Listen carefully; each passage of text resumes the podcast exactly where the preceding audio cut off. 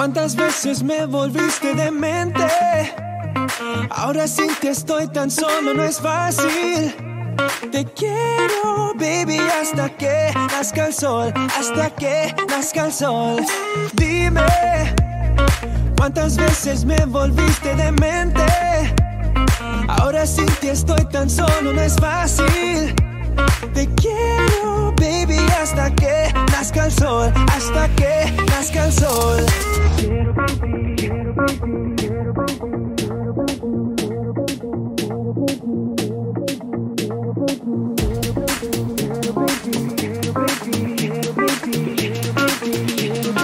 Quiero, baby.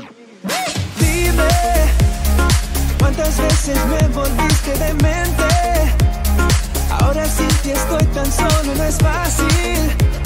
Te quiero, baby, hasta que nazca el sol, hasta que nazca el sol. Oh,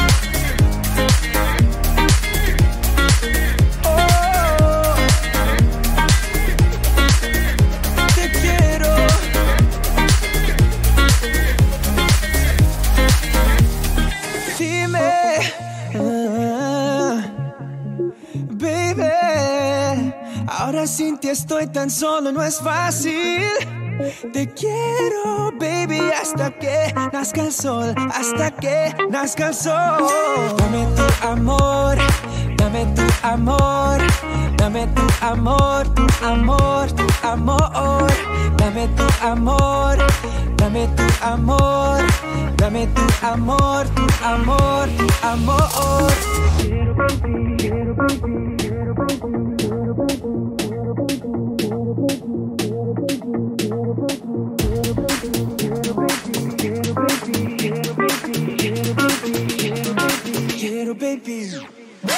Dime, ¿cuántas veces me volviste de mente? Ahora sí que estoy tan solo, no es fácil. Te quiero, baby, hasta que nazca el sol, hasta que nazca el sol. Oh, oh, oh. Dame tu amor, dame tu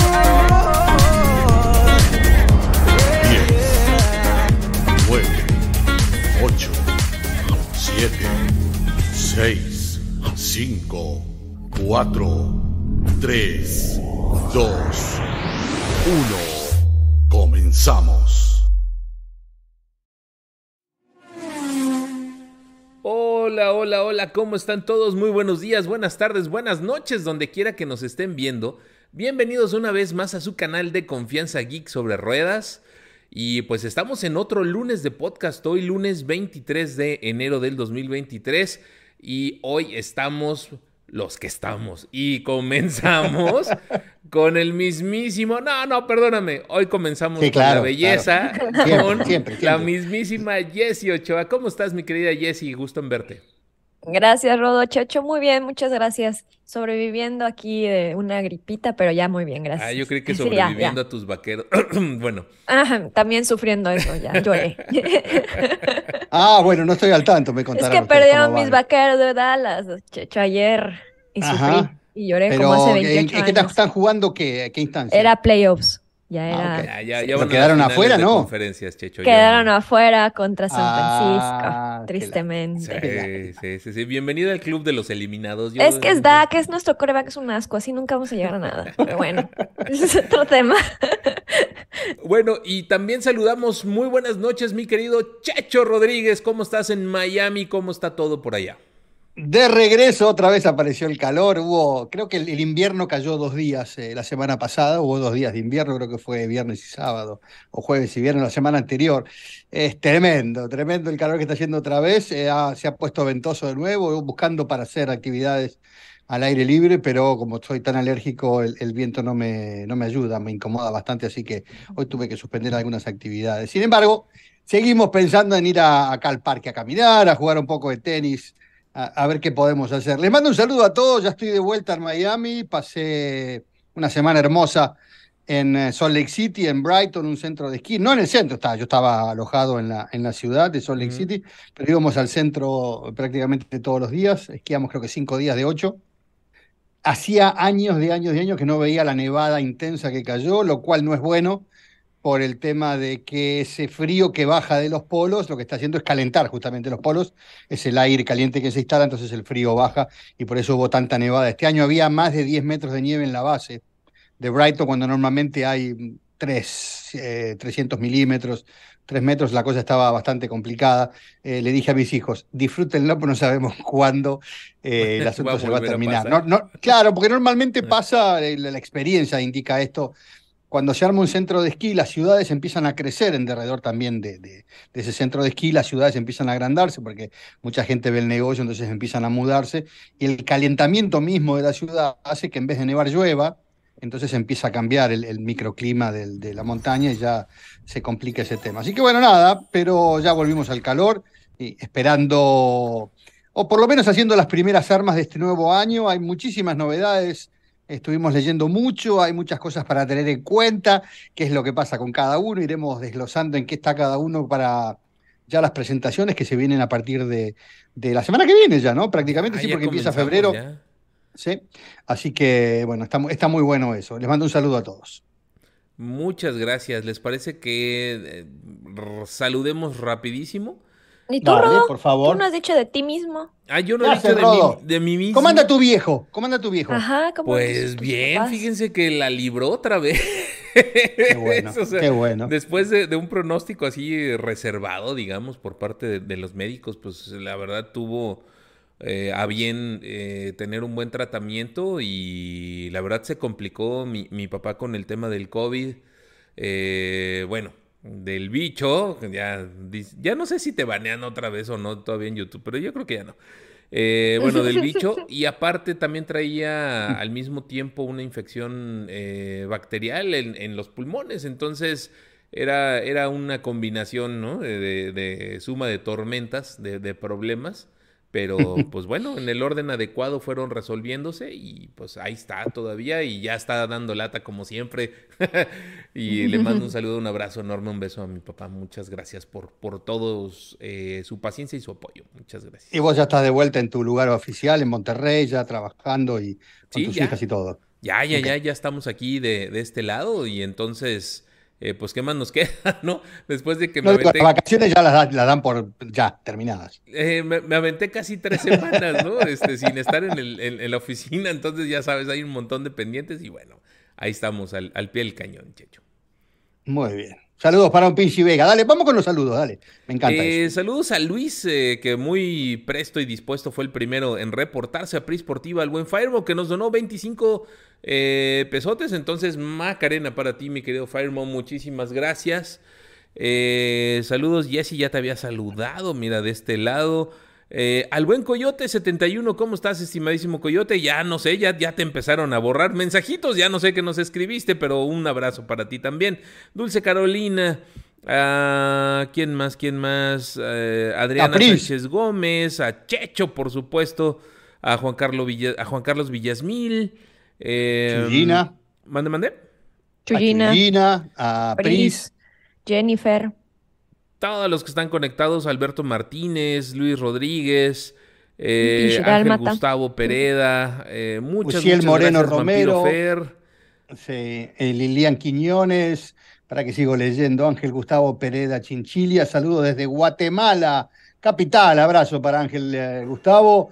Eh, para que sigo Vampiro Fer, ¿quién me queda?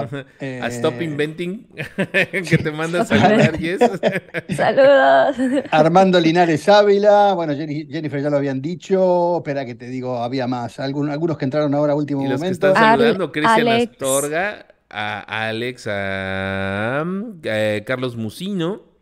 Bogardo Ochoa. Muchas gracias a todos los que están conectados y que están aquí dándonos su like, se los agradecemos muchísimo. Y pues como dice el buen Germán, ¿no? Tenemos como que entrar en materia y a lo que nos truje Chencha. Eh, y vamos a, platicar hoy de varios temas. Está calientito, la verdad hay muchas noticias, como bien dijiste, Checho. Eh, varias en torno a Ferrari, como que son los que más ruido están haciendo últimamente, ¿no? Entonces, eh, tanto por diseño, tanto por eh, su nuevo jefe de equipo, como por sus pilotos. Hay, hay mucho de, mucha telita de dónde cortar. Eh, traemos temas de Pirelli, traemos temas de, Hamilton, a ver si logra romper un maleficio que existe por ahí. Y Fernando también, ¿eh? Alonso también. Ah, por mm. supuesto. Porque es otro, otro del club. dentro del Otro del club, sí. Eh, bueno, y también traemos noticias pues de Colapinto, ¿no? del piloto argentino y también eh, por ahí vamos a hablar del Gran Premio de Miami, de McLaren y Lando Norris para que no digan que no los olvidamos. Eh, y por supuesto vamos a hablar de Gasly y Ocon y también del tema que abre la portada de nuestro podcast del día de hoy, que hablaremos de Nick Debris y todos los temas legaloides o legales que puede tener. y vaya que que va a estar interesante su, su paso, por lo menos al inicio eh, ya formal como piloto titular en la, en la Fórmula 1. Eh, comenzamos, ¿les parece? Con, con el buen Federic Vasseur y hablando de Ferrari, pues bueno, eh, busca enfocar una estrategia mejor para los fines de semana, ¿no? Como que su objetivo en corto es mejorar el fin de semana a, todos, a todo lo largo y minimizar cualquier error checho, ¿no? creo que es un tema, eh, obviamente, que dejó abierto Matías Binotto, ¿no? El tema de los errores, ¿no? Y vaya que se dejaron ver, ¿no? En la temporada pasada y tiene mucho que mejorar Ferrari por ahí. Sí, eh, puse, puse allí una frase cuando armamos los temas para hoy, puse una frase de justamente de, de Frederic Basser que me gustó, que dice, cuanto más cerca se esté del rendimiento óptimo, más dramático será el impacto de cualquier error operativo o estratégico. Es una muy buena frase porque eh, me parece que hay mucho para hablar de Ferrari. Yo y me voy a colgar la medalla mucho tiempo antes de que ocurra nada, a pesar de que hay, indicativos diferentes, y eso también vamos a estar charlando en un rato. Digo, pero Ferrari ha hecho,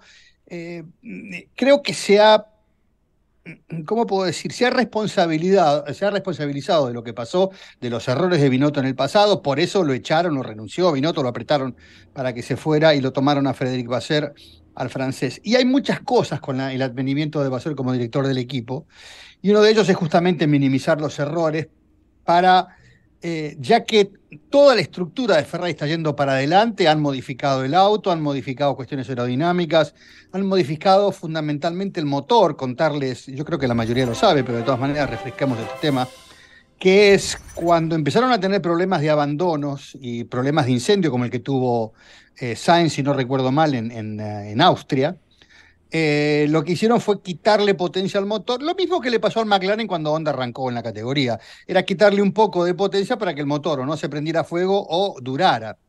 Entonces, lo primero que hicieron cuando terminó la temporada 2022 es decirle a todo el mundo, bueno muchachos, lo que hay que hacer ahora es buscar confiabilidad para después buscar un poco más de rendimiento. Entonces trabajaron de en principio, ustedes saben que los motores no se pueden tocar en cuanto a rendimiento, entonces empezaron a trabajar en cuanto a la durabilidad, que había problemas con el turbo, em, modificaron todo esto. Eh, Ferrari está cambiando también los eh, intercambiadores de gases, los refrigeradores, eh, los ha achicado bastante, con lo cual la parte trasera del auto tuvieron que correr la caja de cambios, pero también harán que lo que se llama la botella de Coca-Cola, la parte de atrás del auto, el remate de la carrocería sobre el piso, que sea un poco más angosta para tener un poco menos de resistencia al avance. A esto le sumamos, y hablan de los 15 caballos, caballos famosos, que, son estos de, La, la, Gaceta del Sport decía, ah, no es cierto, era... Sí, sí eran ellos. Eh, decían que eran 20, que si eran 15. Nadie eran lo 50, puede o sea, nadie tiene, todo el mundo tiene mucha imaginación, ¿no? Y le, y le pueden eh, inventar algún, alguna especificación, pero la realidad se va a ver hasta la pista, ¿no, Checho? ¿No, Jessy? Completamente. Sí, no. E, este tema de las estrategias se me hace muy interesante. De hecho, se toma, se toca con otros temas que vamos a ver hoy, pero esa parte de lo que le falló, de las cosas que más le falló a, a, Ferrari el año pasado, junto con la fiabilidad. Y lo interesante va a ser que también las estrategias mucho tuvieron que ver entre errores y también esa cuestión de que se peleaba el piloto uno con el, bueno, el piloto uno con el otro uno, si lo quiero ver así, que ahora ya no, no hay, no hay, que ya no existe eso ahora. No, no existía, ahora sí existe. Ahora sí. Ajá, exacto, exacto. Antes no, no había uno y dos, ahora sí va a existir, lo cual eso va a influir muchísimo en la estrategia que haya, porque antes por cuidar a Sainz, no hacían cosas y terminan fregando a Leclerc. Y, o sea, ahora va a ser como si realmente uno de ellos va a ser su prioridad, entonces también se les va a abrir un poco ahí a, las posibilidades en, en, la cuestión de estrategias de carrera que, que antes no, porque querían dejar bien a los dos, ¿no? Entonces ahora eso también va a influir mucho. Va a estar muy interesante. Ferrari va a estar, sí, como dice Checho, luchando ahí, peleando. Eh, y eso es lo que queremos, ¿no? No queremos que, que sea solamente yo de Red Bull otra vez. limosna, sí, estoy completamente de acuerdo. Pero Rodo, eh, concordarás conmigo eh, que estuvo muy cerca Ferrari el año pasado. Muy, muy cerca. Sí, Estuvo al principio, arrancó mejor, después, bueno, eh, revirtió esto Adrian Newey con, con Red Bull, encontró la vuelta, pero como yo decía hace creo que dos o tres shows que hablábamos de que las horas que le van a faltar a Red Bull en el túnel de viento, Mm, más lo que habla Toto Wolf de Mercedes, que puede ser mentira tranquilamente, de que puede ser que empiecen con la misma ventaja que tenía Red Bull el año pasado. Pero lo que es innegable es que sí Ferrari va a mejorar. Y si pensamos que Leclerc salió segundo en el campeonato y que estuvieron muy, Empe- muy cerca en Y muchas empezó carreras, primero, ¿no? Empezó siendo el primero. Ajá. Exactamente, tuvo que pelearlo hasta Arabia Saudita, eh, Max Ujú. Verstappen. Entonces quiere decir que con poco que mejoren, si es que finalmente Red Bull no puede mejorar demasiado, cosa que también dudo a esta altura del campeonato, eh, me parece que sí la pelea va a estar intensa entre, entre lo que haga Ferrari y lo que haga eh, Mercedes. Sí, nosotros decíamos Sí. que en muchas, pit- muchas pistas la parte trasera del auto de Ferrari era tal vez el mejor. Y, y hablaban del mejor motor de la categoría. Después, bueno, hubo que sacarle potencia por cuestiones de, de fiabilidad. Entonces, ahora, claro, si logran hacer eso, vamos a volver a hablar del mejor motor de la categoría. Y el cambio de, man- de o sea, de Binotto y, y ¿cree que, ¿crees que afecte? Tú decías que no, no crees que afecte, ¿verdad? Lo que pasa es que es más que nada un golpe de timón estructural. No, no sé si no se va a equivocar, ser, puede ser que se equivoque igual, tal vez sea menos propenso a la equivocación. Pero lo que quiero decir es, había que buscar a alguien que eh, coordinara todas las acciones, porque lo que mostró Binotto fue que había una gran discoordinación y una gran eh, falta, Falta de liderazgo comunicación. también. No sé si de liderazgo, pero sí de comunicación y de armar las cosas con cierto tiempo, que es fundamental en esto, porque eh, eh, leía un poco que los eh, directores de equipo y todos los equipos en realidad están trabajando para la vuelta siguiente. Sea, lo que se hace es pensando qué van a hacer la próxima vuelta y también hay que reaccionar rápido a lo que hacen los demás, a una bandera amarilla, una bandera roja, y parece que Binotto se enredó bastante y, y, bueno, Basser tiene bastante experiencia en esto. Esperemos que, y, y la verdad que lo digo sinceramente, esperemos que Ferrari sea campeonato, o sea campeonable, o sea, sea Sí, candidato al campeonato. ojalá. O- Oigan, por cierto, le tenemos que hacer Macarena a José Carlos eh, Tejeda Cruz, que se volvió a ser Geek Junior, ya era, pero bueno, por ahí la había perdido en algún momento. Y te agradecemos muchísimo que estés de nueva gracias. cuenta eh, acá con nosotros como un miembro del del canal. Obviamente eh, vamos a estar haciendo muchas actividades para los miembros, así que anímense, anímense. Eh, los que puedan y quieran eh, estar eh, con nosotros como miembros del canal, pues bueno, se los agradecemos enormemente como cualquier tipo de apoyo ¿no? que, que nos pueden brindar. Ya saben que ahí están los de Shades y también está el código Geek20 para que le hagan 20% de descuento, aunque ahorita creo que hay unas buenas promociones con los lentes de Checo Pérez, pero bueno, eso ya es otro tema. Ahí métanse a la página de Shades, nuestro patrocinador oficial del canal. Otro tema. Eh, yo creo que hay, aquí hay un, hay un tema más y los invito a esto Sí. porque quedó, quedó un poco colgado, pero me llamó la atención ahora. Mm, Digo esto, eh, ustedes saben, y eso lo sabemos obviamente nosotros, lo estuvimos conversando, de que Vasseur tiene la idea de renovarlo a A Leclerc, Leclerc. convertirlo en el piloto número uno. Sí. ¿Sí? Eso es normal. Él es francés, Leclerc que es eh, monegasco, No, y- francés o y, ya trabajaron juntos en Fórmula 2. Y ya trabajaron juntos. Sí, y, sí, y sí. sí, toda la, y todos los cañones están apuntados a que Leclerc va a ser el número uno. Ahora pregunto, pensando en Carlitos Sainz, pero pensando también en Checo Pérez, porque me preguntaban hoy por, por Twitter, ¿qué chances reales tiene Carlos de ir a pelear eh, el asunto ahí arriba? Porque convengamos esto, Ah, no solamente para nosotros, para Ferrari, eh, más allá de para Vasseur, eh, Leclerc era el número uno, para, eh, ¿no? Ajá. Claro. Y después claro. de que lo, lo vapuleamos bastante a- al pobre de, de Charles, eh, yo creo que Sainz hizo las cosas muy bien y me parece que está bien adaptado al auto y muestra un poco la sangre latina, que es lo que nos apoyamos un poco para decir cuál era la diferencia. Me parece un poco más blando, eh, si se quiere, Leclerc, a pesar de que por ahí técnicamente es un poco mejor, pero creo que las cosas le salieron muy bien a Carlos Sainz. Después terminó segundo en el campeonato Charles. Pero ¿será que apuestan a Leclerc porque tienen la certeza de que es el que lo puede pelear a Verstappen? Se los dejé callados. Yo, me quedé así.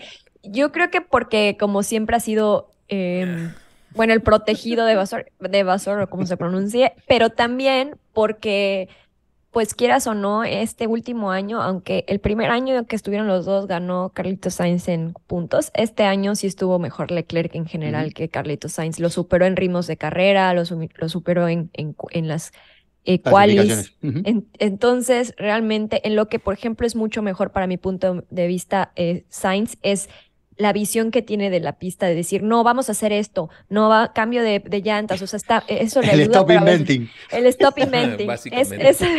y tiene la visión, o sea, está diciendo, vamos a aguantar con estas llantas, no sé qué, o sea, eso de la estrategia lo tiene, lo tiene Sainz y eso le falta a Leclerc, que era muy de, lo que ustedes quieran, yo solo estoy aquí para correr, ¿no? Em, pero a lo mejor con este nuevo equipo, pues suplen esas debilidades que tiene Leclerc diciendo, pues tú no te preocupes por eso, nosotros vamos a tomar esas decisiones y le, lo van a tratar de, pues ahora sí que apoyar más, desgraciadamente. Siento que sí es un pelón un poquito más rápido que Sainz, entonces sí. Y más joven, entonces, pues. Bueno. Y más joven. eso tiene 42. Son tres años, tres años más que lo tienes, o sea, o no sé cuántos se llevan, como tres años de edad, así que. Eh, no, la Silly Season del 2024 va a estar interesantísima, ¿no? Y vamos a ver cómo, cómo evoluciona esa relación de, de Sainz Además es el favorito de, de Rodo, acéptalo. no, Charles. No, no, Leclerc. yo, yo, soy Leclerc ¿no? O sea. Por eso digo, es tu favorito Charles Leclerc. Sí, sí, pero Carlos Sainz, vaya, a mí me agrada muchísimo en, en, en, Ferrari, muchísimo, de verdad. Y creo yo que vamos a ver también chispas ahí. Si de por sí en el pin va a haber, yo creo que en Ferrari pues están como que ya poniendo eh, las brasas listas, ¿no? Para que en cualquier momento encienda. Y pues bueno, a ver cómo, cómo puede ir afectando al equipo. No hay muchas aristas para este tema. Next. Ahora sí, vámonos con el siguiente tema y vamos a hablar de Pirelli, eh, Checho y Jesse, eh, porque los neumáticos para 2023 de, de Pirelli en, términos generales pueden eh, ayudar al estilo de manejo de Charles Leclerc precisamente y de Max Verstappen. No sé si recuerdan que se platicó que en la temporada anterior los autos tendían al subviraje, es decir, a no dar la vuelta completa o bien quedarse viendo hacia afuera, ¿no? En las curvas. Eh, y, eso, y, eso, facilitaba el, tema eh, para los pilotos como Chaco Pérez, precisamente, ¿no? Que le gusta los, los monoplazas así en este, en este estilo. Y eh, pues Pirelli puso también manos a la obra en, ese tema y parece ser que eh, ahora los neumáticos nuevos van a hacer lo contrario, ¿no? O que, sea, que van a, reducir ese, ese subviraje, Checho. O sea, es mejor para eh, Max, ¿no? Eh, para Max y para, Leclerc. Ah, para Leclerc. O sea, los dos de lo que estábamos hablando ahora. Sí, se supone que el auto apuntaba hacia afuera en el momento de llegar al ápice de la curva y esto era, era complicado. Por ejemplo, sabemos que a Max o a Leclerc le gusta el auto muy preciso en la parte delantera. Si la cola va un poco perdida no hay problema, pero que la trompa, cuando entra en la curva, sea, sea fija, donde, o sea, donde el piloto la quiere poner, ahí se quede y no tienda a ir para afuera. Esto es lo que le pasaba a muchos pilotos. Em, eh, y muy complicado para, para, ellos. Entonces, esto de que los neumáticos más duros los van a ayudar a que la parte de adelante sea un poco, eh, un poco mejor, les va a dar más herramientas, en este caso tanto a Verstappen como a Leclerc, lo cual no es bueno para nosotros. Porque si ya con el auto eh, difícil adelante, Verstappen era lo que era, eh, pensando en Checo Pérez, digo, tampoco será fácil este año. Pero, pero creo que así como yo les, los llevaba al tema de Leclerc contra Sainz, el tema de, de, de, Checo contra, contra Verstappen, es, esto es una hoja en blanco y veremos a partir de los primeros exámenes a ver qué sucede, porque también, eh, y lo hemos charlado muchas veces aquí del tema de cómo, cómo está el auto para cada uno de los pilotos. Y en definitiva el auto es uno, pero después la, puesta a punto es de cada uno de los pilotos. Entonces por ahí eh, buscar algunas, algunas relaciones distintas, buscar la aerodinámica adelante. Eso se puede cambiar bastante fácil. Ahora, por ejemplo, con estos nuevos neumáticos se ha modificado un poco cuál es la presión en el alerón delantero, esto de poder modificar la, la, cuarta aleta, pues son cuatro aletas, la del alerón delantero, la última, la más alta, eh, se puede modificar bastante ahora, entonces esto haría cambiar un poco la presión del alerón delantero para que el auto ahora no se trabe tanto, porque si te lo ponen un poco más preciso, no tenés que apretarlo tanto, entonces lo podés poner un poco más perdido para ganar velocidad en cuanto a la entrada en curva, entonces esto eh, va a cambiar de acuerdo a la puesta a punto en cada circuito. Y, y a esto apuntaba Ferrari, que parece que son los que han tenido la mayor chance de probar estos neumáticos y les ha dado cierta ventaja con respecto al resto. Eso, eso es lo que, lo que aparentemente se, Se menciona, aparte hubo un baneo, ¿no? De la solución que puso Mercedes precisamente el año pasado para, para resolver este tema y dejarle el auto más afiladito. Eh, la FIA lo prohibió para 2023, entonces esa jugó Después de del diseño de Mercedes, sí, sí, sí. Sí, de todas maneras, esto de que haya que levantar los autos, creo que antes eran 8 centímetros, ahora son 12. Eh, para evitar el tema del porposing, que era tan difícil de sacar, perjudica a todos, pero aquí es donde entra la magia, ¿no? Porque todo el tiempo estamos hablando de eso, y creo que Fernando Alonso fue el que lo dijo alguna vez y dijo, no es Ferrari contra Verstappen, es eh, Ferrari contra Adrian Newey. Y, yo cuando leía las noticias hoy pensaba un poco, es verdad, es todo contra Newey o Newey contra todos. Y yo pensaba, digo, ¿cuánto será de, difícil? Convengamos que sí va a ser difícil porque perder un 10% de túnel de viento, de las horas de túnel de viento, más ya lo que perdés por ser el ganador de la temporada anterior, ellos van a estar creo que en el 60% del, del último, de Williams. Con lo cual hay diferencias. Pero después yo digo, si vos encontrás un auto al principio de temporada muy competitivo, sabiendo además que venimos de una temporada donde las cosas están prácticamente iguales cuanto al reglamento. Vos podés, a lo largo del año, distribuir esas horas de túnel de viento de acuerdo a tu conveniencia.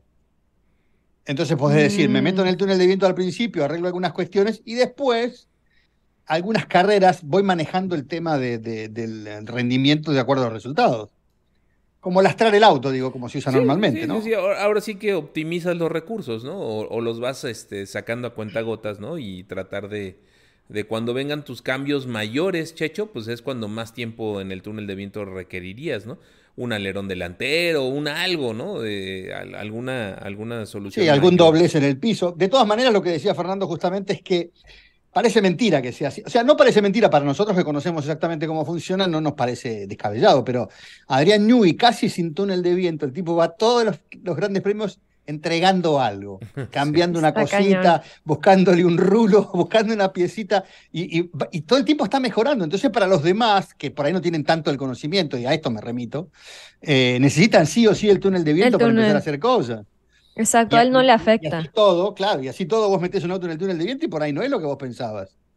Porque por ahí vas en la dirección opuesta, como le pasó a Mercedes en algún momento o sea que como dicen, que el túnel del viento les da cinco milésimas, sí, les da cinco décimas a otros, pero con, o sea, por tenerlo o perderlo pierden ese tiempo y Red Bull dos. O sea, no les afecta nada, ¿no? Perder, eh, perder el túnel del viento. Exactamente, sí.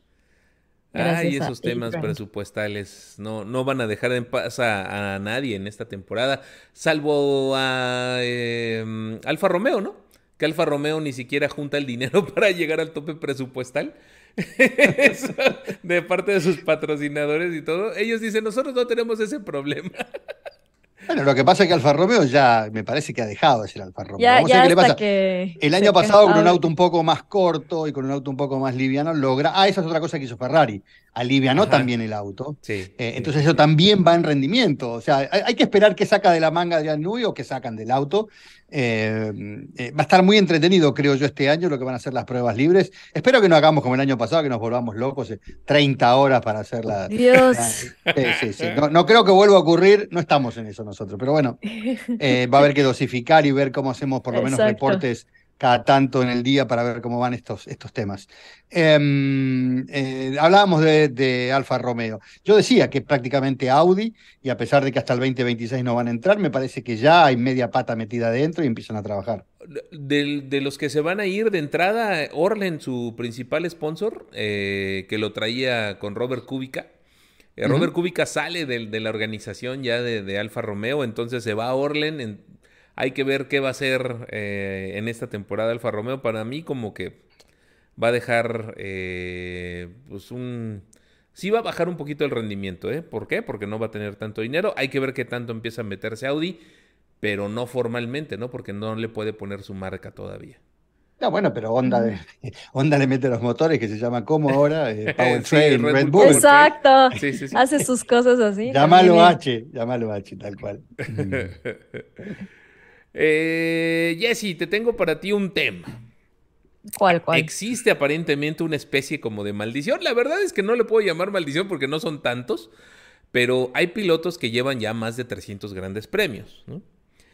Y de esos 300 grandes premios, no ha habido algún piloto que haya podido ganar después del Gran Premio número 300.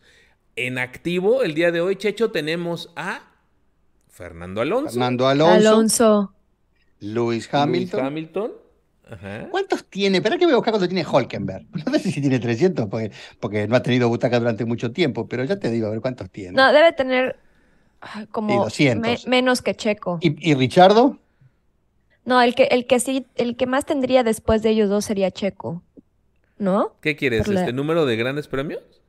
Sí. Sí, estoy buscando Ah, eso. ahora. Eso ahorita te lo digo, nada más dame. Yo, yo creo que sería eh, Alonso, Hamilton y Checo. Aquí bueno, aquí Richardo aquí ya no está tampoco. Fernando Alonso lleva 356. Ujú. Kim- bueno, Kimi no, perdóname, ya, ya estaba. Luis Hamilton de los activos 310. Ajá. Y de ahí nos vamos. Va a ser Checo. Checo Pérez tiene 235. Ah, está lejos, chico. Sí, está el lejos tema es que después de los 300 ninguno pudo ganar. Nadie ganó más habiendo corrido más de 300. ¿Te digo quiénes son los pilotos que tienen más de 300? Dale. Ándale. Bueno, que tuvieron o tienen, ¿no? Eh, Jenson Button, 306. Eh, Michael Schumacher, 307. Eh, Lewis Hamilton, 310. Rubens Barrichello, 323. Kimi Raikkonen, 350. Y Fernando Alonso, 356. Y contando. Eh, es muy interesante el tema de Fernando Alonso. ¿Eh? Estaremos hablando también un rato de eso, pero vamos, vamos con el tema. eh, este no sé si está Eh, terminado. eh, es probable que Hamilton pueda romper ese, ¿no? O sea, es como que el único que. Pues con que gane un gran premio este año ya, ¿no? Sí, Rompe la claro. maldición. Yo Sí, creo que es, sí, es sí, sí, posible. sí, sí. Es posible que rompa ahí la maldición él. Y Fernando tendrá Y Fernando también es posible, también. Nunca digas nunca. Sí puede, ¿no? No sabemos cómo está ese, ese monoplaza este año. Oye, pero- no, bueno, si el año pasado ganó un Haas, ¿no? No, una- pero esa una pole quali, una position. estamos hablando de- o sea, Ajá. gran premio. bueno, bueno. Los Mira, milagros se sí. pueden dar de cualquier Si manera. el primer triunfo de Checo no fue con Sí. un, o sea, fue con un racing, entonces también Alonso puede ganar, uno nunca sabe, ¿no? Eso sí. Este, Lluvia ¿tenías o algo duda de así. cuántos llevaba Valtteri Bottas? 200 y Nico Hulkenberg 181, este Checho, Ah, por claro. cierto. Nico es viejo, pero. Pero no corrió algunos ¿Cuántos años. triunfos tiene Holkenberg en eh, En 180? nada. ¡Cero! Ningún, po- ninguno, Deja tú un podio, ninguno- exacto, Jessy. ningún podio, ¿no? ¿Te imaginas un podio de Holkenberg en Haas? O sea, ni tercer lugar. No. Nada. Sí, no. Pobre. No, Cuando es un fue bueno, no- pero bueno, está Sí, bien. Yo sé que tiene su, su ola de seguidores, el, el Hulk. Será porque sale más. Si fuera mexicano no correría, pero ni en cuatro puertas. Exactamente. Si Exacto. fuera argentino ni hablar. bueno, ese tema veremos si Lewis Hamilton puede eh, ganar después de- del Gran Premio número 300. Y para eso necesita eh, que Mercedes esté bien, pero también de lo que estábamos hablando, Checho, Mercedes podría estar todavía medio segundo por Medio detrás de Red Bull. Eso es lo, lo que, pues, lo que se está manejando. Y pues medio segundo es un montón, ¿no? Si no lo resuelves con motor, lo resuelves con aerodinámica, ¿no? Esa sería la pelea Ferrari y Red Bull, ¿no? Sí, Eh, quiero pensarlo, pensarlo en voz alta, Rodo, y Sí. los invito justamente a esto, porque el, el tema de los motores parece que no hay gran misterio acá y no va a haber, digamos, cosas muy espectaculares, entonces está todo volcado la aerodinámica. Y, y yo lo, lo, lo analicé un poco a principio de temporada, a principio del año, cuando hicimos el, el último podcast o el primero, y yo decía, bueno, ok, pero Mercedes no es que terminó eh, muy cerca en todas las carreras. Terminó muy bien en Sao Paulo, porque es un circuito que eventualmente le cae muy bien por régimen de motor. Vaya En a saber México. por qué. Y en México, pero también lo que pasa en México es esto de, altura. de- de la altura y de la densidad del, del aire y todo esto. Pero yo no sé si están como para salir a competir y a ganarle a Ferrari y a, Mer- y a Red Bull desde el primer momento. Es una cosa, por lo menos que hay que esperar un poco. Y no sería extraño eh, eh, vaticinar que van a tardar un poquitito, un par de carreras en, en- en estar más allá de, digamos, pueden estar cuarto, quinto, sin ningún problema. Cuarto, Sí. quinto, sexto, son los lugares que, en principio eh, eh, cabrían para, para Mercedes. Y por ahí tardan un par de grandes premios en encontrarle el, el paquete completo al auto para que funcione. No es que los demás no lo tengan que hacer igual. Pero digo, no sería raro pensar. Y después, por otra parte, que esto, esto también tiene que ver con analizando qué le pasa a Russell y qué le pasa a Hamilton, porque como Russell venía de, de, Williams, un auto que es mucho más difícil de llevar, no estaba acostumbrado a un auto tan dócil como el Mercedes, que salió campeón del mundo con Hamilton, se adaptó más rápido al W13. Entonces el FW14 eh, puede que vaya para el lado de Hamilton, o que se haya acostumbrado al 13 y por eso el 14 le sea un poco más domable, o que finalmente siga siendo Russell el mejor piloto de la escudería. A pesar de que estamos hablando, creo que de 200 millones para renovarlo por, ¿por cuánto? Por dos años a Hamilton. Es un paquetón de plata. Sí. que hablaban de 60, a 200 me parece que. Ya está exagerado, ¿no? O sea, sobre todo que, dices, no me estás ganando, no me estás dando así algo mejor que, que Russell, ¿no? Porque no te da victorias, pero te lleva más dinero para que se paguen esos 200 millones. Eh, muy posiblemente, sí. Pues sí, ¿no? Eh, ahí está el tema, ¿no?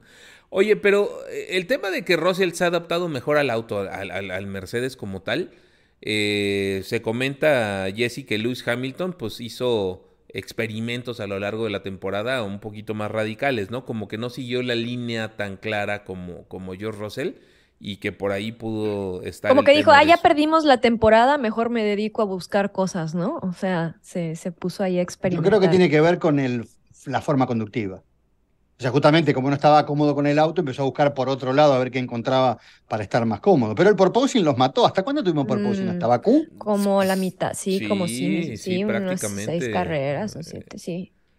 Pero la verdad es que posteriormente del parón de verano yo ya vi mejor a, Hamilton. De hecho, empezó a tener mejores resultados, mejor calificaciones que, que Russell y este ya estaba más reñido, pero bueno, los puntos que ya le llevaba Russell ya no los, no los alcanzó Hamilton, pero sin embargo, Brasil lo pudo haber ganado este eh, también Hamilton, y no me acuerdo qué otro, también tuvo algunas que otra carrera tuvo problemas ahí de suerte de sus Recuérdenme, Hamilton pidió alguna vez por radio que lo dejaran pasar. Eh, no recuerdo. Sí, creo que una vez. Pero. No me acuerdo en qué carrera, pero. Pero no fue la constante, ¿no? Hicieron corte de manga. No, no, no, no, no. ¿En Australia no fue que pidió pasar? Sí. Creo que sí. Si no me equivoco. En Australia al, principio, el primer quinto lugar o cuarto lugar de Russell pidió y le dijeron, si no lo puedes alcanzar, ¿qué está pidiendo? O sea, está tocando bocina. En Brasil no, no le pidió. En Brasil no lo pidió, creo. Como que ella dijo, ah, ya es su victoria. ya, uno, dos, ya. ya no me voy a quejar pero en otras creo que sí. sí a ver si el chat alguno de ellos se acuerda en, qué, en cuál El que pidió que lo dejen pasar fue Checo. Eso lo sabemos. Ya, vamos a entrar en, el dolor del corazón. No, bueno, me acordé ahora, ¿no? Oye, ya, sé que no está dentro de los sé que no está dentro de los temas, pero tiene que ver justo lo que acaba de decir. Vieron que salió Horner diciendo que tenían que hablar de, de, lo que se manejó en Brasil, que porque no fueron claros con sus pilotos, que no se habló un día antes de lo que se iba a hacer. O sea, es todo lo que hacen para proteger a Max. a Max está cañón, ¿no? O sea, como justificado que fue culpa de ellos, no fue culpa de, de sus pilotos, ¿o no? Específicamente. No, pues dice Max, pero. Si siempre van a solapar a Max, pues ah, ya estamos fritos. Sí, ya, ya. Mejor preparémonos así mentalmente este año, ¿no? No esperemos nada y ya. Exacto, no hay que esperar nada más que lo que puedas arrancarle, ¿no? Literalmente de las manos a, Max Verstappen y pues bueno, esperemos que, que, pueda hacer algo interesante, ¿no? Mientras tanto. Mejor, ¿sabes qué? Antes de que nos, nos metamos en Honduras con Checo Pérez y Max Verstappen una vez más, platícame de Colapinto, mi querido Checho. Sí, Checho. Eh, Colapinto es un piloto joven, tiene 19 años, es argentino y, se ha empezado a hablar, eh, no sería extraño esto, porque eh, yo siempre sospecho mal, ¿no? Siempre busco las, cuestiones. no, pero en el, mercado del dinero y en lo, en, los, en lo que hace la Fórmula 1 y la FIA y todo, siempre hay que pensar mal, porque a esta gente le importa un pito el deporte. O sea, seamos, seamos concretos y seamos reales. Esta gente lo que busca es el negocio. Si no vendieron Arabia Saudita, mi buena Jessie. ¿Por cuánto? 20 mil millones de dólares una propiedad que compraron en 4.300. Pero ya vale 12 y algo. Sí, bueno, pero de todas maneras te daban perdón, 20. Perdón, ¿estamos hablando de lo de Liberty Media? Sí. Sí. Ah, o sea, ah, bueno, bueno, pero, pero hay que decirlo como es, ¿no? O sea, eh, de ahí de Arabia Saudita llegó una oferta a Liberty Media. El año pasado ya, el 2022. Eh, principios del 2022. Ajá, eh, llegó una oferta para que ya Liberty Media soltara todo el tema de Fórmula 1 y se los vendiera, ¿no? Ahí Ajá. Por 20 mil millones. 20 mil palitos cuando pagaron 4 mil, o sea, estaban quintuplicando la plata. Sí, y dijeron que no. Les dijeron nones. Ajá. Yo sospecho, sospecho. Pero ya vale 12, ¿eh? La compraron Ah, en sí, está 4 bien. y ya Pero vale ¿por 12. qué vale 12? Porque se supone que ahora sí hay profit en serio, lo que está creciendo Exacto. Estados Unidos y Sí. Arabia y todo. Me imagino que estarán haciendo buenos dividendos. Todos esos tipos que se rascan la barriga así, ni miran las carreras porque no les interesa, créanme, no están No, como es nosotros. all about the Ah, sí, hablando de Williams y de, No, de- no, no. del tailandés eh, Albón, les importa un pito. Los tipos lo que hacen es, pará, pará, decime cuánto, cuánto cotizó y las acciones de... de- Entonces, eh, primero la cuestión política, no creo que sea fácil entregarles el paquete Eh, no. de contenidos a los árabes. Y no, no sería extraño pensar que hay manos desde el gobierno y desde los gobiernos que también manejan esto. Porque me imagino que será una cuestión... Pero bueno, si estamos, a- ajá, y estamos hablando de que ah, se pudo ver en, la, en Qatar, sé que es otro deporte, pero a fin de cuentas, pues dinerito es dinerito. ¿no? Ah, bueno, la guita que pusieron los cataríes para tener el mundial, Ajá, adobaron, exacto. adobaron a Dios y a María Santísima. Eh, entonces, digo, esto de que los cataríes, no, los árabes quieran poner 20 mil millones de dólares, que, se, que lo sacan de la caja chica, ¿no? Para quedarse con la Fórmula 1, me imagino que no habrán vendido, primero porque es un gran negocio en este momento, Sí. van a seguir facturando los popes, los tipos que se rascan la panza, y por otra parte me imagino que el gobierno de Estados Unidos eh, o, de, o de Inglaterra, que son los dos eh, conjuntos de gente, al- eh, ingleses y americanos, que tienen el paquete de contenido de Liberty Media, le habrán dicho nones, nones, nones, le damos alguna otra prebenda. Y volviendo al tema del que me vine, que es el de Colapinto y Argentina, la FIA sigue tratando de hacer un gran premio en Argentina.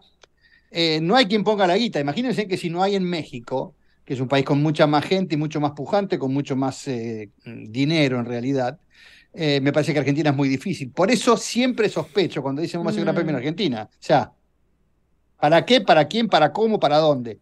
O sea, lo van a hacer en Argentina, ¿por qué?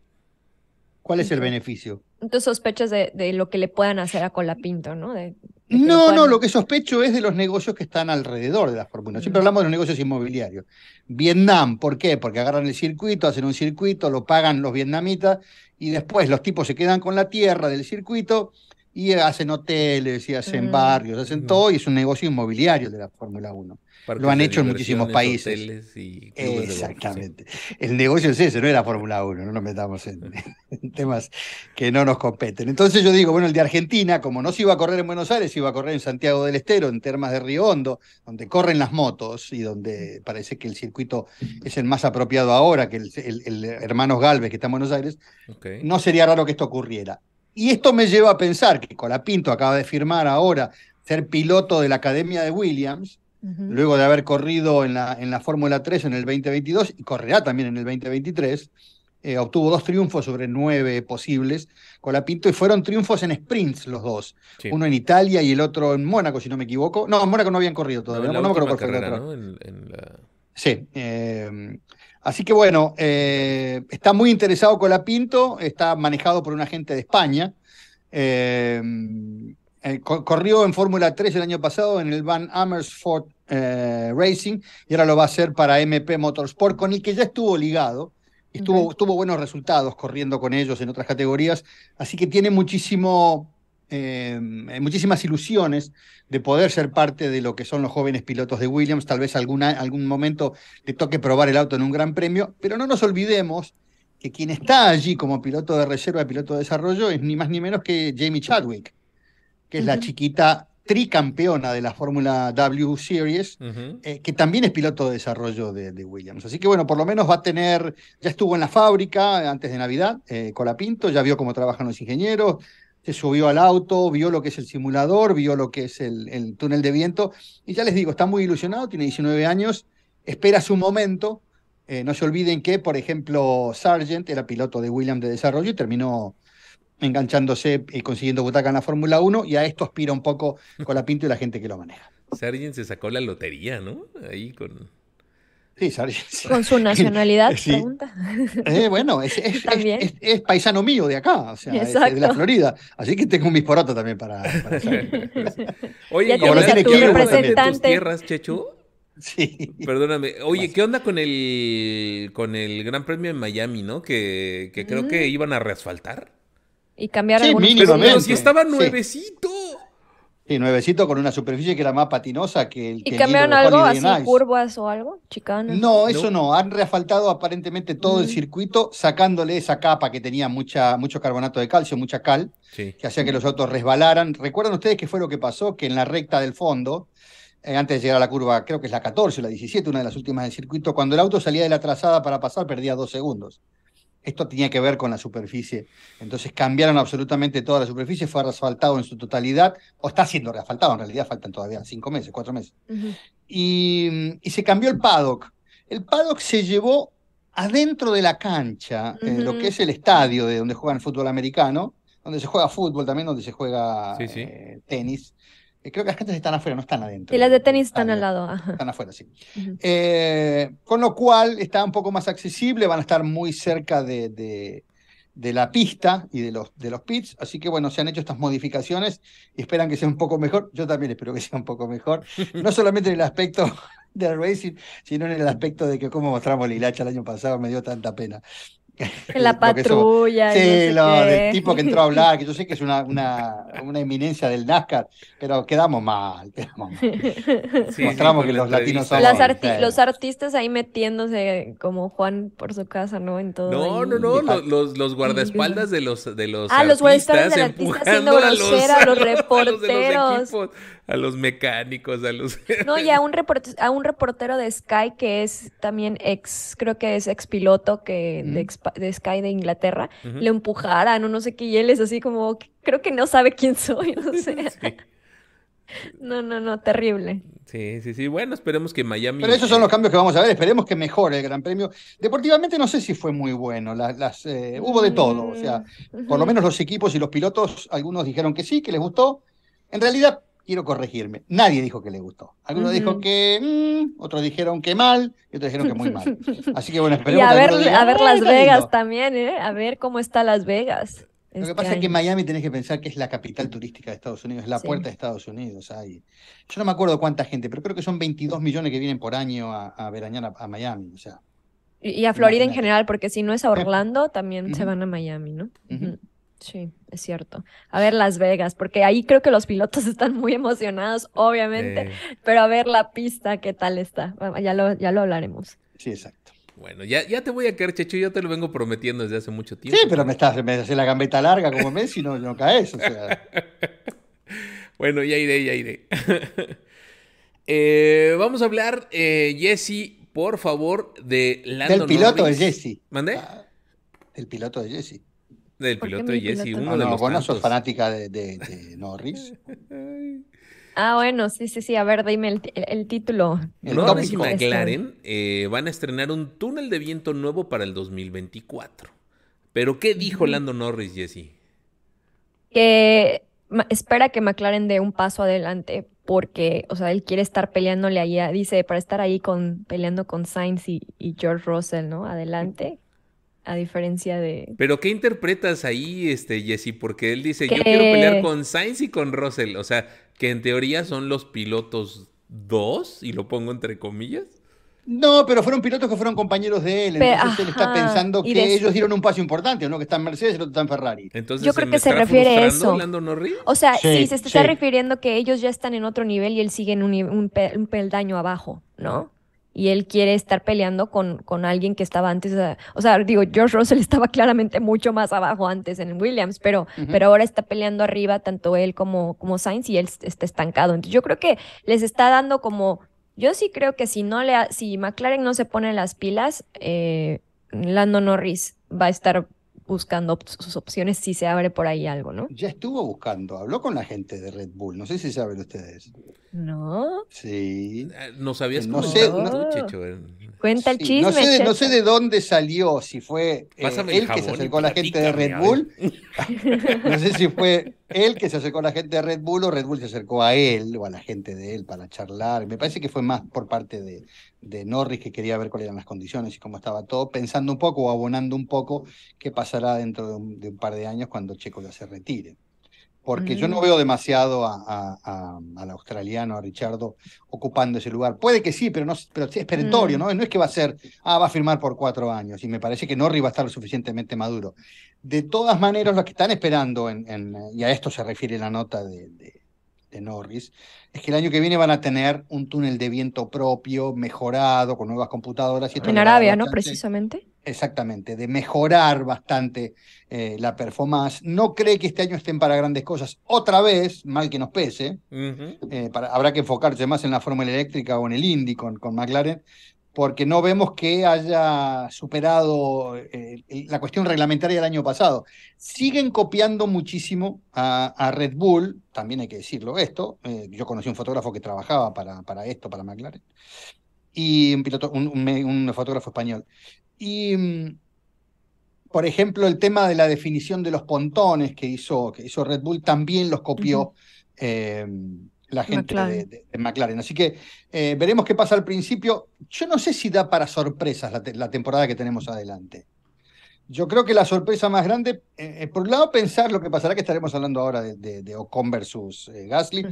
pero el tema de Aston Martin también me llama mucho la atención. ¿eh? Va a estar interesante. De hecho, antes de hablar de eso, hablando de Norris, que estábamos con él, ¿ustedes no lo ven como un posible reemplazo de Hamilton en Sí, se supone Es que viene en esa a- línea. A Norris lo puedes acomodar en casi cualquier equipo, ¿no? De... Claro, pero ¿dónde porque, estarían más claras las cosas, Rodo? ajá, porque el motor y todo eso, como que en un, de, no sé, yo siento de ahí de Hamilton podría estar ahí Norris y dos ingleses y demás, pero no sé, mucho más que porque pensando en que sustituyendo a Checo en Red Bull, no sé si Max Verstappen quiera eso. Le tienen que preguntar a Max, él es el que manda ahí. No, es que eh, eh, no sé si quiera eso o quieran a Debris con, con, con posiblemente ahí con, con Max, ¿no? Entonces, eh, ahí, bueno, ahí no veremos, creo pero yo sí lo veo más bien sustituyendo a, a Hamilton en, en Mercedes, a Norris. Sí, va para ese lado, aparte, digamos, una vez que se baje Hamilton, ¿quién será el que lo podría reemplazar? Y me parece que son los que están en la grilla hoy. Eh, y, y uno justamente es de Breeze. Sí, Ah, también. Sí, claro. sí, Es otro. sí creo. Y también creo que le vayan a ofrecer a Max Verstappen una lana a los de Mercedes cuando se vaya Lewis Hamilton, ¿eh? Sí, pero yo no creo que haga. Bueno, Pero, Si ¿por qué este- pondrías a Russell en el mismo equipo, peleándose ahí directo con Max? Bueno, si hoy lo tiene a Hamilton, ¿cuál es el problema? Pues sí, ¿verdad? Ya está acostumbrado al pobre de Russell. Pobre Russell. Bueno, no le está- fue mal, no le fue Ya está mal. acostumbrado a manejar a- al ego mayor. Está bien, sí, cierto. Pues sí va a estar interesante. Entonces Norris sube a Red Bull, ¿no? Este, Eh, recuerden, recuerden, un buen momento para, y gracias a Firemo que habla de esto, que tenemos los shades, los lentes que usa Checo Pérez, eh, la línea de lentes que equipan a Checo Pérez, que es un sponsor también de, de Geek sobre Ruedas, que tienen el 20% de descuento, pero hay ahora justamente algunas eh, ofertas in- interesantes si quieren meterse a comprar lentes ahora que viene el verano. Oye, y también si quieren un regalo eh, de nuestros amigos de Pau Candy, ¿no? Que nos estuvieron patrocinando todos los amigurumis que estuvimos dando en las carreras. También ahí está en el chat el link que están poniendo Firemo y Pris por si quieren regalarle algo a sus familiares. Ya viene el Día de la Madre, viene el Día del Padre. Cato- El viene 14 de febrero, El, el Exacto, 14 de exacto. febrero, el día de la presentación de mercadotecnia. Ferrari, Exacto, etcétera, etcétera. etcétera, etcétera. ¿Qué más hay? Eh, Max Verstappen, sí. ahorita que estábamos hablando de él y de Red Bull, dice que Red Bull sigue teniendo ideas geniales. ¡Wow! Él está muy contento y, y admira ¿Qué te todo lo que pasa en Red Bull. ¿Será porque le solapan todo? ¿O ¿Qué crees? Sí, será Es el- porque es es como el- Fernando Alonso. el- Le hablan mal de Fernando Alonso porque es el dueño del equipo y este pibe tiene al, al dueño del equipo, a los, a los jefes, los tiene a todos en el bolsillo. Está complicado. sí. Exacto. Pues sí, está bien. Y, y sabemos que sí es verdad lo de pues Adrián Newey, ¿no? El talentazo, entonces pues, pues sí, está bien.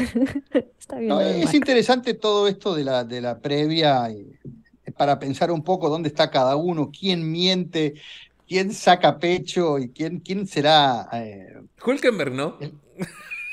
No, Hülkenberg, no. eh, yo, yo vuelvo a lo mismo y, y- y realmente me gusta. O sea, cuando lo analizo fríamente digo, bueno, cualquier equipo en realidad que tenga un buen motor, y todos lo tienen en definitiva, si no, si no tienen las, pen- las penurias que pasó Ferrari, todos tienen un buen motor. Y esto ha sido congelado el año pasado. No sé cuántos problemas de motor tuvo Haas. Me parece que, que menos que Ferrari. Se les Más allá, quemó más allá de las sí, piñas sí, de, sí. de Schumacher. Sí. Sí. Bueno, listo. Ferrari es un buen motor y Haas lo tiene. Y, eh, ¿y Aston Martin tiene un pilotazo como Fernando. que eh, eh, hablaba el jefe del equipo y decía, Fernando Alonso es el tipo que te va a decir, esto sí, esto no, y esto dale para adelante. te va a dar la pauta de qué es lo que tenés que hacer. Fernando va a estar manejando, creo que el 28 de febrero, el Aston Martin en España o en Italia, creo que en España, probando neumáticos. Entonces les va a decir, sigamos en este sentido o, cambiemos esto. Y dicen ellos, dicen en Aston Martin, que han mejorado muchísimo, y es para creerles, creo yo, más allá de, de, su jefe y de su dueño, em, de que el auto puede funcionar muy bien. Si los motores están bien, es el mismo auto del año pasado y vos corregís algunas cuestiones, robando o lo que sea, ¿quién te dice que no te vayas a aprender ahí adelante? Los ingenieros se supone que saben todos. Sí, sí, sí, sí. Claro. Bueno. Oye, pero entonces, ¿me estás echando de menos a, a Sebastián Vettel? O sea, ¿o son estilos nada más diferentes de, comunicar? ¿No será el hambre que tienen? Eh, yo lo quiero a Sebastián eh, particularmente, es un tipo que me cae muy bien y, es un piloto con el que eh, me divertí mucho y me parece que es un tipo querible. Fernando también lo es, en definitiva, porque es, porque es quien es, y a mí me gusta ese tipo de pilotos. Pero dicen ellos, que son los que saben, que Fernando es mejor que Vettel manejando. Y creen muchos que es mejor que, por lo menos, de los 20 pilotos, 18. Y además a, Alonso tiene esa deuda pendiente, ¿no? O sea, esa, esa hambre de ganar un tercero, un campeonato más. Y Vettel pues ganó cuatro, o sea, como que puede ser que haya cumplido con casi todos sus sueños, ajá, como que ya pasó, cumplió todos sus sueños y expectativas y a Alonso algo le falta, le falta y por eso está lucha y lucha y lucha. Yo creo que la diferencia está en que... ¿Sabes quién lo mató? ¿Quién lo mató a Vettel? ¿Qué? A Vettel. ¿Quién? lo mató a Vettel? ¿Por qué? ¿Por qué? ¿Por qué? Y porque Ferrari lo mató a Vettel. Ah, ah bueno, sí, sí. Vettel llegó al caballero rampante diciendo yo soy alemán, específicamente Binotto. sí. pobre, sí. No, pero tuvo antes, eh, tuvo, antes, hubo gente antes que lo mató. Ah, Binotto le sacaron las ganas de correr en Ferrari. Y la verdad ahí fue un tema ya muy complicado con, con Sebastián y pues ya no le dieron su lugar y y bueno, se dieron las cosas de esa manera y a mí no me gustaron, pero bueno, pues es parte del de el show, ¿no? De, de, que acabara al final el buen Seven en... Y Ferrari, ¿cómo le fue? También Alonso no le fue tan bien, ¿no? Ah, bueno, pero cuando corría con Raikkonen, Sebastián Vettel, que se suponía que estaba en la pelea de Mercedes, yo me acuerdo que Vettel veía en el espejito a Hamilton y hacía trompo. Era el miedo que le tenía, era imposible esa lucha. Y pobre, pagó las consecuencias y toda la presión de Ferrari sobre los hombros de Sebastián Vettel. de, de, eh, sí, de Sebastián. Y viste lo que dijo Sebastián de, de Raikkonen, ¿no? Eh, el tipo va a correr, dice, pero es lo mismo salir cuarto que noveno. El tipo te pone el, los primeros cinco minutos te pone el auto para la carrera. Eh, como sabe que no puede ganar, le da lo mismo cuarto que noveno. Lo mató, pero está bien porque da la impresión de que Raikkonen es así, ¿no? Sí, claro, claro.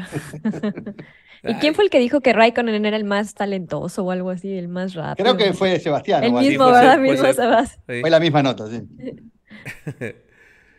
Oigan, eh, pues bueno, vamos a cerrar Ahora sí, los, francesitos. Dos temitas de, que traemos preparados en el podcast. Una es, hablemos ya de la carnita, de, de qué es lo que va a pasar en Alpine, ¿no? Hay unas declaraciones eh, de Gasly donde yo creo que ya está mm. un poco harto de que le estén preguntando de, oye, ¿y tú peleas con o con? Oye, no sé qué, bueno, le dicen a Gasly eh, otra vez la pregunta y contesta que hay peores relaciones en el paddock que la mía con Ocon. ¿Sí? Sí, definitivamente sí. Como la de Ocon con...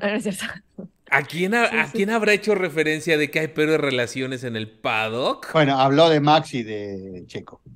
Definitivo, ¿no? Y habló, de Holkenberg con Magnussen.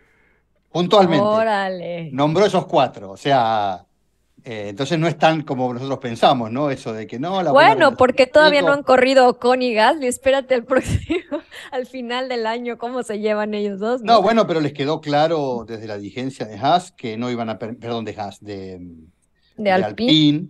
que no, los iban a, no les iban a permitir los daños colaterales, o sea, que rompan el auto porque salen la peñal el uno contra el otro, no mm. se los van a permitir. El tema es y esto va a estar interesante también, porque es uno de los temas que hay que ver este año, es quién le encuentra la vuelta más rápido al auto. Se supone que Ocon ya lo conoce.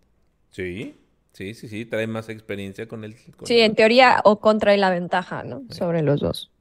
Vamos a ver si es cierto al final. Sí, se le echó la culpa al auto, al, al Alfa Tauri el año pasado, que es un auto muy pesado. eh, y que por esto, y es como que habían dejado de, de, de, mejorar este auto para, para, que fuera lo que fue Alfa Tauri en otros momentos, cuarto, quinto del campeonato, eh, y eso fue lo que le, le, cayó mal. De todas maneras, estaba muy acomodado Gasly, pero se ve que la, la oferta fue interesante. Pero en un, en un equipo francés, los dos francesitos van a querer llevar la, la, la Bleu a lo más alto del podio y ahí empezarán los chispazos. Oye, pero. Va a estar bueno. Sí, Oye, eh, lo que sí es que Gasly está anunciando la crónica de, lo que puede llegar a ser la temporada 2023, ¿no? Que son con varias peleas internas en por lo menos cuatro de los diez equipos que existen. ¿No? O sea, pues, se, se, van a pelear Gasly con Ocon, ¿no? En Alpine. Sí. Se pueden pelear Max y Checo. Ajá. ¿No? Se pueden pelear los Haas, ¿no? Se pueden pelear Magnussen y, Ferrari. sí. Ajá. También Ferrari. No, bueno, con lo que se está sembrando en Ferrari, se pueden llegar a pelear Leclerc y Sainz. Sí, Carlos Sainz también tiene mucha banca, viene de familia de corredores y de tipo que no comen, que no comen pasto. No se va a dejar. Exacto.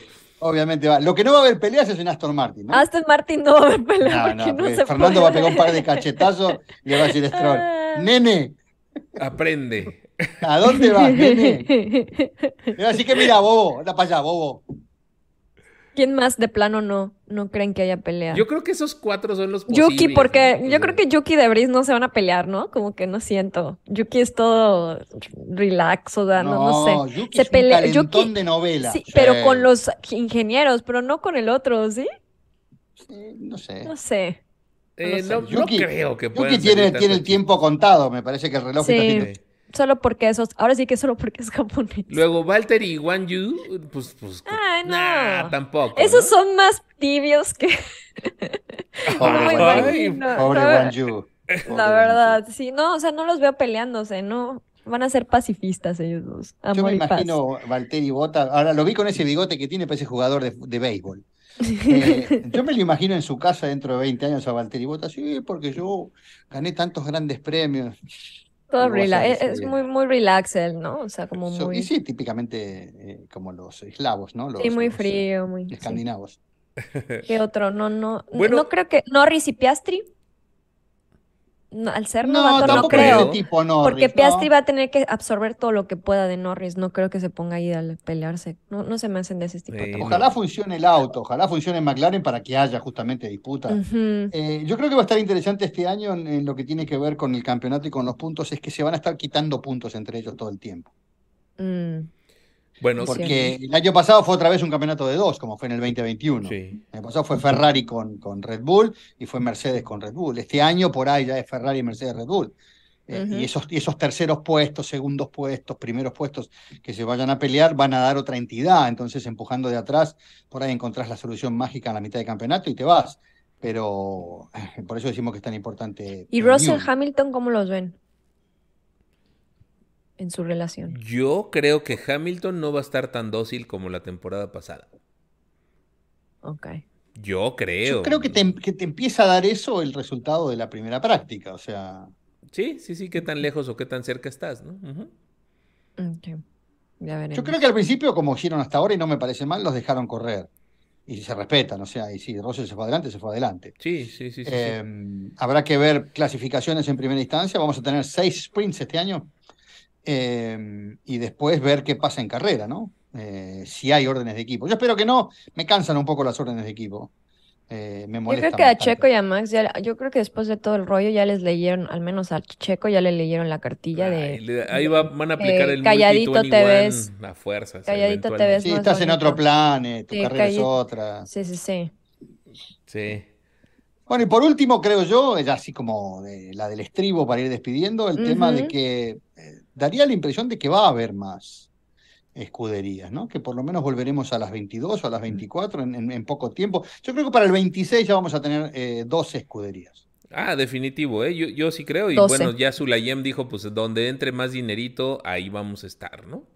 Ese, es, el tema, pero, pero Checho, Checho, tenemos que cerrar con el tema que, con el tema de Debris. Ah, cierto, El tema de Debris va a ser nuestro último tema del día de hoy y eh, Pues bueno, tú, tú tienes bien leído el tema, ¿no, Jessy? De, en cuestión de, de cómo se fueron tejiendo los hilos de, del patrocinador, que cuando estaba en la Fórmula 3, yo te apoyo, mira, fírmale aquí, no leas las letras pequeñas, ¿no? 3%. O sea, no, no, si la leyó bien. La leyó Sí, bien, pero la lo, la leyó a lo mejor mejor Checho, pero sí más o menos es que un, mul- un multi- multimillonario llamado, perdón si destrozo el apellido, Jerome Shot- Shothers, no sé cómo se pronuncia, Shothorse, le ¿no? prestó, sí. Shothers le prestó 250 mil euros a, a, a Debris este, cuando desde el 2018, este, cuando iba a debutar y todo, ¿no? Bajo una condición. Sí, ciertas no se los prestó en realidad, se los dio. Ah, se los regaló, pero con un, con Claro. una... No, pero, le pero dijo, había un si interés. llegás a la Fórmula 1, Había un Antes del interés, 2000. Checho. no, pero el interés era pagar si llegaba a la Fórmula 1 antes del 31 Era un de 3% diciembre. anual. Sí, si llegaba a la Fórmula 1 antes del 31 de diciembre del 2022. 22. ¿Y qué creen que sí llegó? Mm, Pero No, fue el fis- 31 es de que ese es el diciembre. pleito del, este es el Justamente. pleito del, Sentarse en la butaca y correr o firmar un contrato o qué.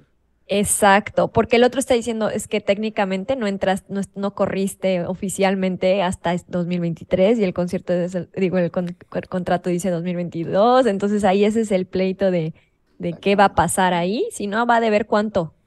Bridge. eh, calculado, 150 mil, ¿cuántos años fueron? ¿Tres años? Por el 3% son eh, 7.500. 3%.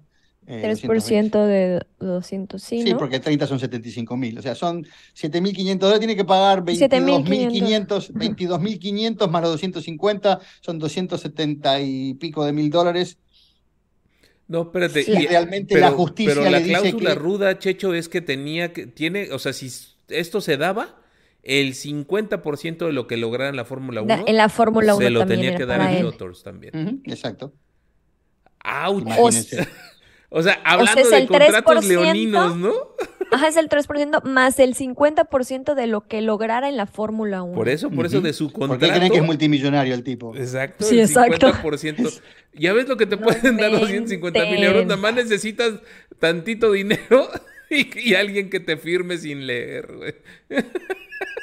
Sí, claro. ¿No vieron la película de Elvis? Mm, no, pero me dijeron que está bueno. Ah, sí, o sea, me, me la explicaron y todo. Sí, sí, sí, estaba No sé si será real, real, real, porque obviamente son cosas que no Sí, es manejamos, pero, cierto, sí. pero me tam- tiene que ver con eso también, ¿no? Con ese tipo de contratos. Sí, vendes tu alma al diablo.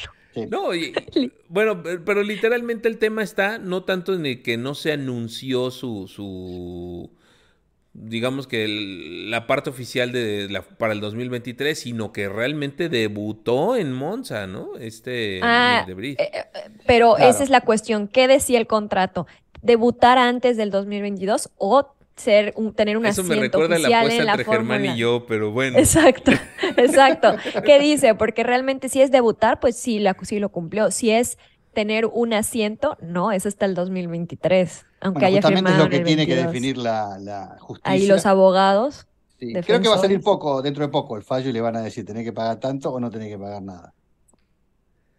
Eh, a ver, ¿qué- y lo, de lo dónde tienen sale? en ¿De la Red corte Bull? de Ámsterdam, Digo- mi querido Checho, y esto se supone que sale el 3 de febrero, que es el día que se presenta eh, Red Bull, ¿no? En, en Nueva York. ¿Y de, y de quién sale? O sea, saldrá de su, de su dinero, pero pues, vamos a suponer él no tiene, podría salir de algún sponsor o algo así, el dinero para pagarle. Sí, seguro, ¿no? puede salir de su cartera. El tema es, este, se lo sacan igual a él. O sea, Sí, mete la mano en un bolsillo y le dice, esto es mío, perdón. Pero lo del 50% de sus ganancias en la Fórmula 1, ¿de cuánto, de qué periodo de tiempo es ese? Claro, no vaya a ser de siempre. O sea, es de tu contrato, o sea, de, o de toda tu vida, o sea, está, no, de su está así contrato, como ¿no? Yo, yo entiendo que era de su contrato. anual pero- o solo de un año, o, so- o de todo el tiempo que No, bueno, esté si firmó corriendo por en la tres Fórmula años con, con, con el Eh, Tau- Alfa. Tauri, con Alfa Tauri, este, tiene que... que ser de los tres años. O de chiflale, no sí. Ya, ojalá que, ojalá que no deba demasiado, pero por algo es multimillonario. Bueno, sino que le devuelva los 250 más 27.500 y ya, listo, toma acá tenés. No creo que le duela demasiado en este momento pagar esa plata. Claro, claro, sí. ¿Cuánto, pero cuánto le van a pagar en la Fórmula 1? O sea, a Yuki le- me acuerdo que le pagaron creo que medio millón de dólares o algo Sí, así. hoy los, hoy los más bajos están en alrededor de 600 mil, así que... De ahí sale. Ya. de ahí sale y le sobra, bueno, está bien. También, si no, Lo nada pago más y me revisen río. la listita de Checo Pérez. Sí, No quiero saber el contrato que firmó con la Pinto, ¿no? Para, para estar Oye, ahí, porque sí. todos le venden el alma al diablo. Lo que Pasa es que algunos tienen, el- tienen el recurso. eh, con la Pinto se fue a los 14 años a vivir a Europa solo, eh, como también hizo Checo y vivían en una casa rodante, y como también hizo Ocon. eh, entonces, no Claro. es fácil, no es fácil. y mucha Luego se aprovechan de, de ellos, ¿no? Y su bueno, falta de, experiencia. En fin. Pues esos serían los temas que traíamos precisamente para el podcast y pues estamos cerrando con un poquitito más de una hora, la verdad, eh, bastante, bastante bien medido el tiempo. Checho, eres un maestro en esto de los guiones.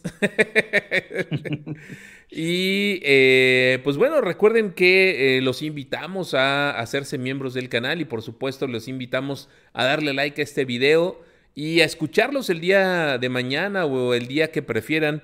Eh, estos podcasts se pasan a las diversas plataformas eh, donde lo pueden estar escuchando. Puede ser Spotify, puede ser Google, puede ser Apple.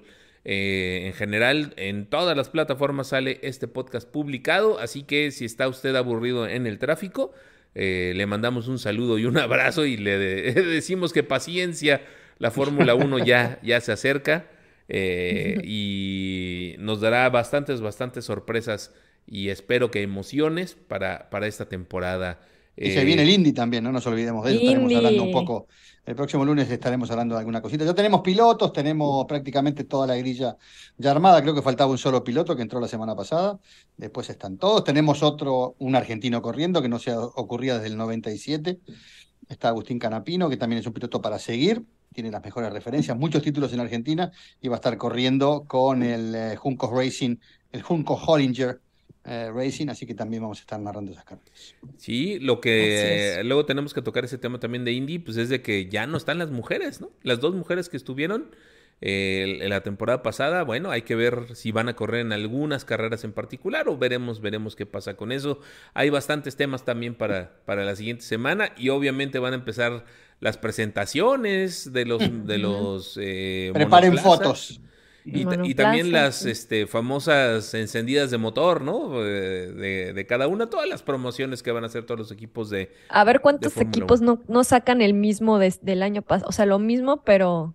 O sea, el mismo renderiza, el que te da la Fórmula 1 No, con dicen sus que no. Ya, ya dijo, por lo menos Aston Martin dijo que no y Ferrari dijo que no. Ah, ok, menos Eh, creo que algo se filtró, hoy me llegó algo de Mercedes, no les creo demasiado porque lo largó Toto y no les creo, pero oh, por lo menos Ferrari y Aston Martin estaban picaron en punta ya con algunos diseños y algunas cositas. Creo que había cuatro diseños Mm. aerodinámicos distintos porque se pensó que iban a ser todos iguales y hubo cuatro líneas de, de- de, de diseño. digamos, de, de diseño y allí siguieron algunos. Eh, creo que no va a cambiar demasiado, más allá de que uno va adoptando la forma del otro y al que están copiando es al campeón.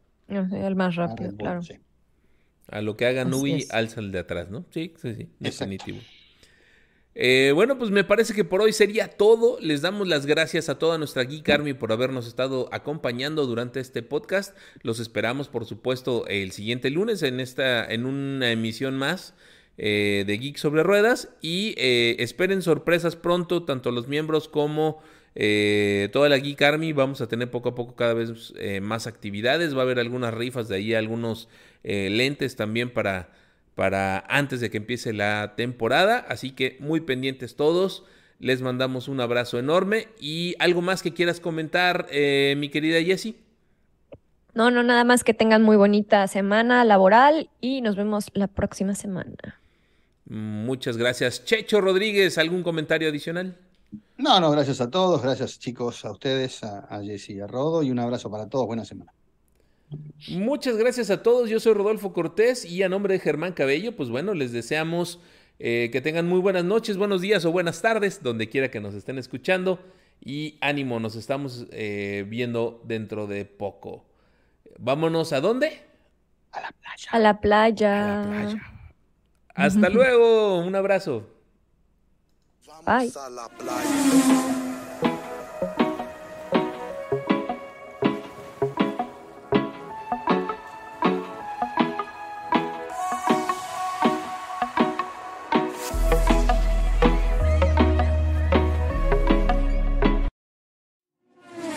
A ver, a ver, Gabriel Ramírez, Gabriel Ramírez, que estás diciendo, y mis lentes. Me parece, Gabriel, que ya mandé todos y creo que no estaban tus datos, eh, estimado Gabriel. Eh, por favor, por favor, así de manera eh, ahorita que puedes, hazlo. Escribe un correo a geeksobrerodas.gmail.com o escríbele en el chat de Facebook si quieres a Germán eh, con tus datos porque sé que, sé que están pendientes hay unos lentes de que no recibí yo los datos, entonces seguramente son los tuyos. Así que eh, con todo gusto, ahí los tenemos, por supuesto. Ya empezaron a llegar los primeros, ya saben que yo tuve un temita, me tardé en mandarlos, pero ya, ya se fueron yendo por favor, manda ahí eh, tu mensajito y por supuesto, ¿no? Ahí te están esperando, son unos venenoides, y mal no recuerdo. Venenoides, sí, aquí lo tengo en la lista. Eh, así que créeme que ahí los tenemos, no, no desaparecen. Ahora sí, un abrazo, un abrazo a todos, cuídense mucho y hasta luego, ahora sí, a la playa, adiós. Bye. Vamos a la playa.